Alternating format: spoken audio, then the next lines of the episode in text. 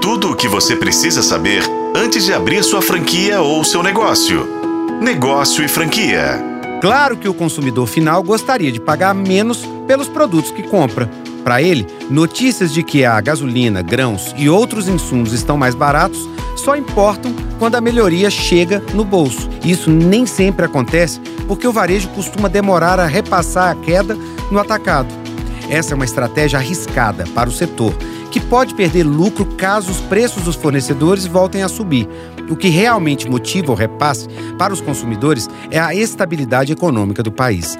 Será que a queda nos preços do atacado é temporária ou é um movimento observado há mais tempo? De acordo com o Índice Geral de Preços, o IGPM, o cenário de melhoria no atacado já é observado nos últimos meses.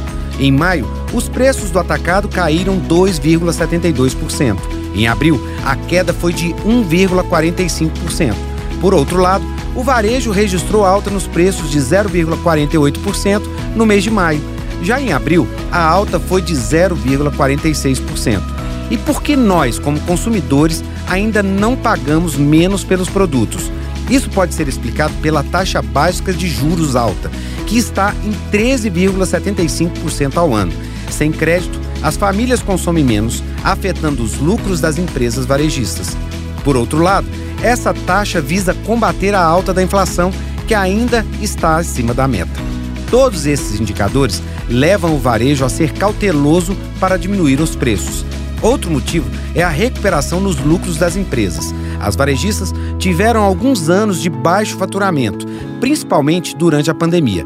Não repassar por inteiro a queda no atacado garantiu que essas empresas tivessem resultados satisfatórios. Além disso, os contratos de fornecimento com as atacadistas podem refletir preços de meses atrás. A tendência é que os novos acordos sejam mais benéficos para o varejo. Em resumo, podemos esperar que nos próximos meses os produtos fiquem mais baratos, se os índices continuarem dessa forma. E o que motiva a diminuição do preço dos fornecedores em primeiro lugar? Um dos exemplos mais práticos é a queda da gasolina. Hoje, o litro custa cerca de R$ 5,50. O valor foi motivado pelas mudanças na política de preços da Petrobras. Com isso, o transporte em geral fica mais barato. Outro motivo é a redução do preço em diversas commodities. O Banco Mundial espera que seus preços caiam 21% em relação a 2022. Só a soja, que é o principal produto de exportação brasileiro, recuou pouco mais de 20% nos últimos 12 meses. Ao olhar para a indústria, o varejo pode definir estratégias de longo prazo que gerem lucro.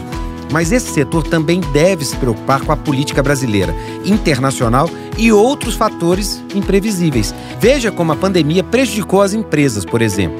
Quer ficar por dentro do mundo dos negócios e das franquias? Segue a gente no arroba Negócio Franquia e se quiser falar direto comigo, segue arroba Rodrigo M. Campelo.